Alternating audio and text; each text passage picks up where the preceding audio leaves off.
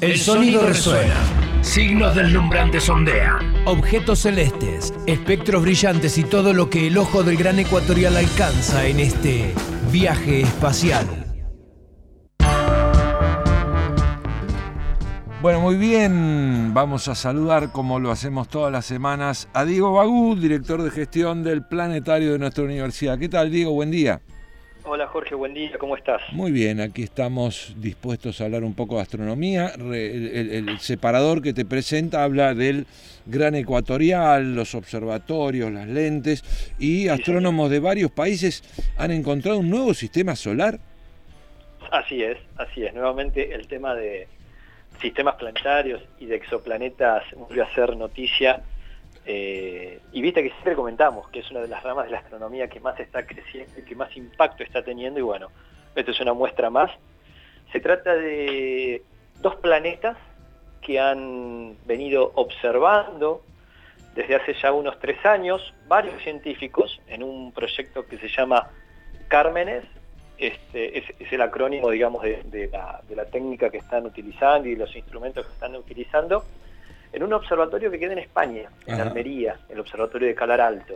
Es un proyecto entre básicamente España y Alemania, y han estado observando una estrella que se llama Tea Garden, algo así como la traducción sería... Eh, jardín, de té. Exactamente, exactamente. Es una estrella eh, cercana a, la Tierra, siempre en términos astronómicos, claro. Claro está está un poquito más de, 12 años luz, tengamos en cuenta que la estrella más cercana al sistema solar es Próxima Centauro y está a 4,3, esta está un poquito más de 12, sí.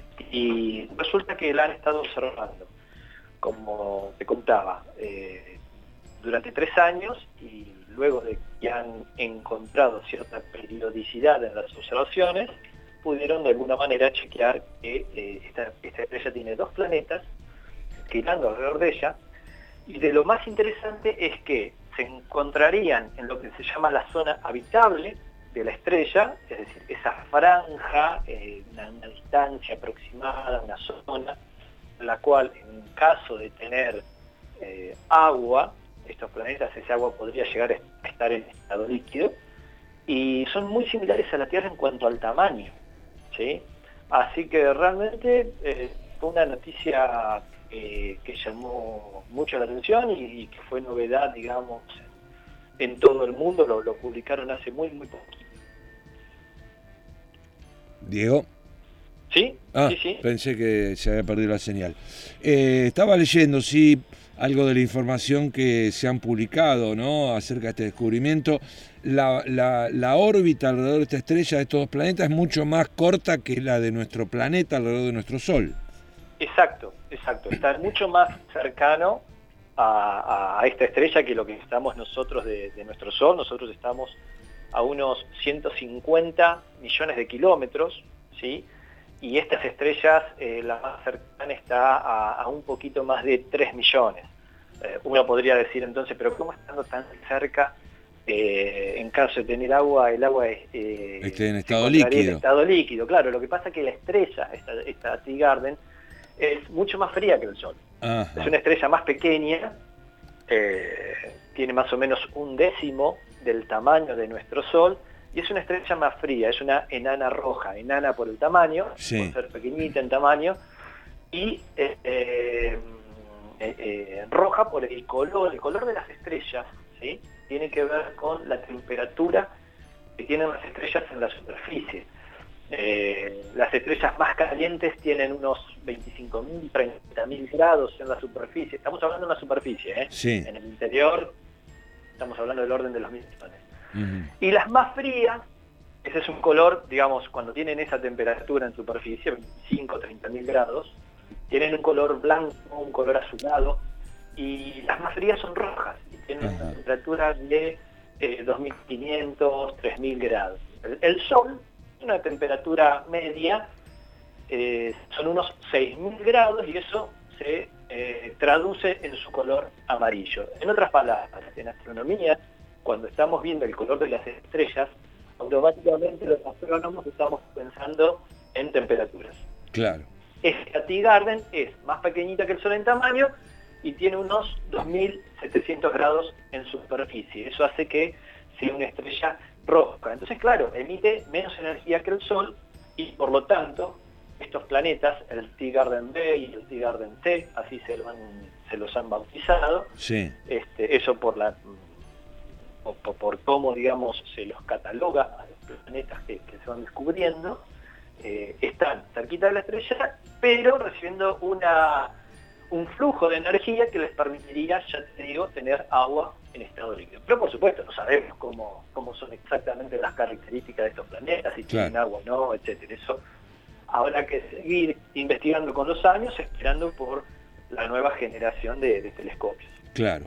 Eh, por ahora, eh, bueno, eh, lo importante es esto, un nuevo sistema, una nueva estrella, cercana también relativamente a nuestro sistema solar.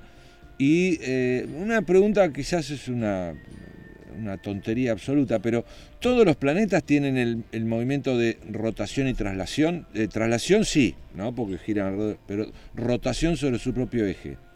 Sí, sí, por lo general sí, porque tiene que ver con cómo se forman, digamos, los sistemas planetarios. Eh, entonces, cuando el planeta se está formando, ¿sí?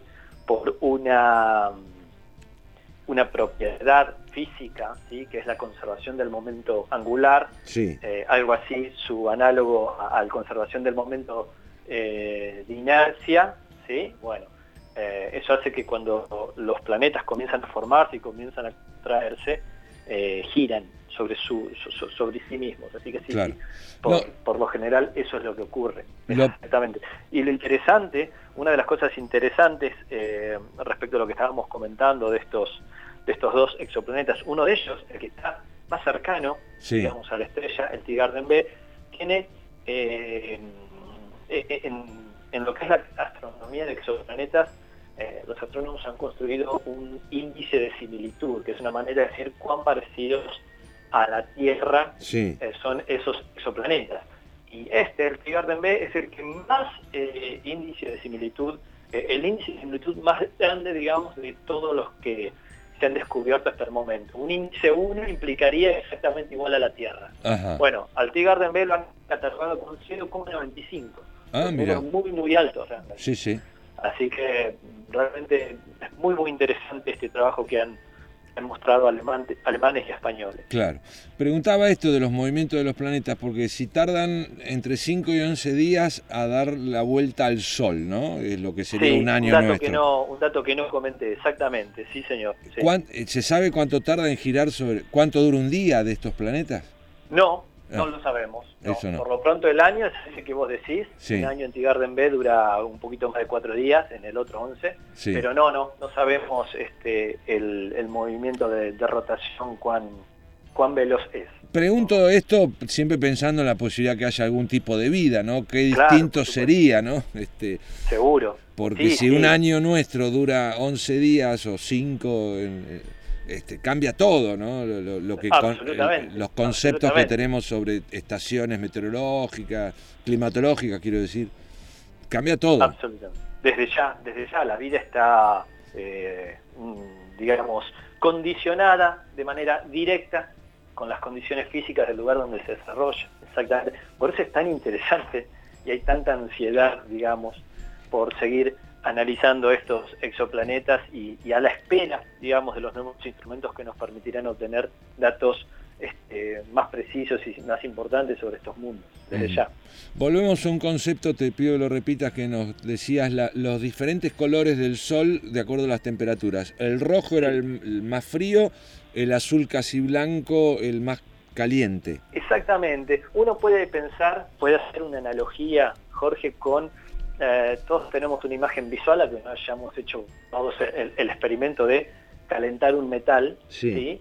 y el metal, eh, a medida que lo vas calentando y va aumentando la temperatura, va tomando un color eh, rojizo, sí. un color rojo. Pero si calentándolo y si seguimos aumentando la temperatura, ese color rojo va tomando un color cada vez más claro hasta ponerse quizás un color eh, similar al blanco, ¿no? Sí. Este, eso es lo que se produce cuando se calienta un metal a altísimas temperaturas.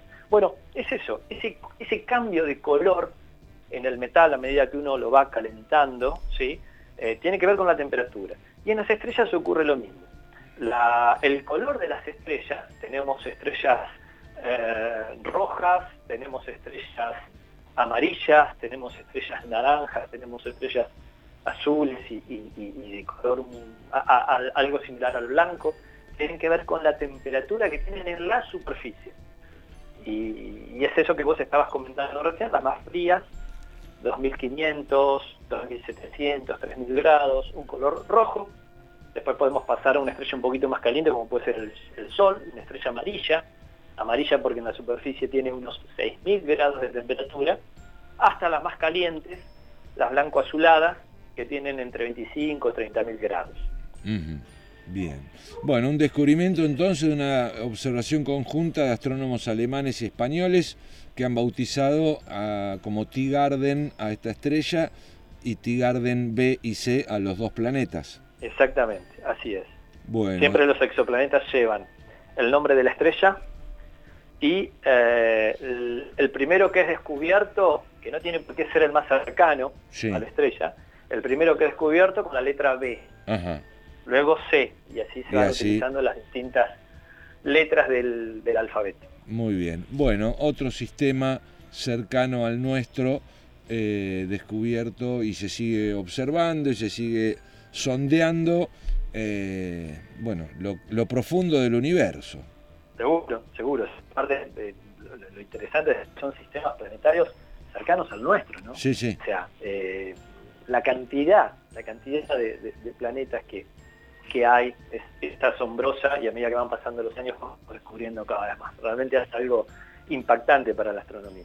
Muy bien, Diego, como siempre te agradecemos estos minutos para Radio Universidad. Al contrario, gracias a vos, Jorge. Un abrazo grande. Diego Bagú, director de gestión del planetario de la Universidad Nacional de La Plata.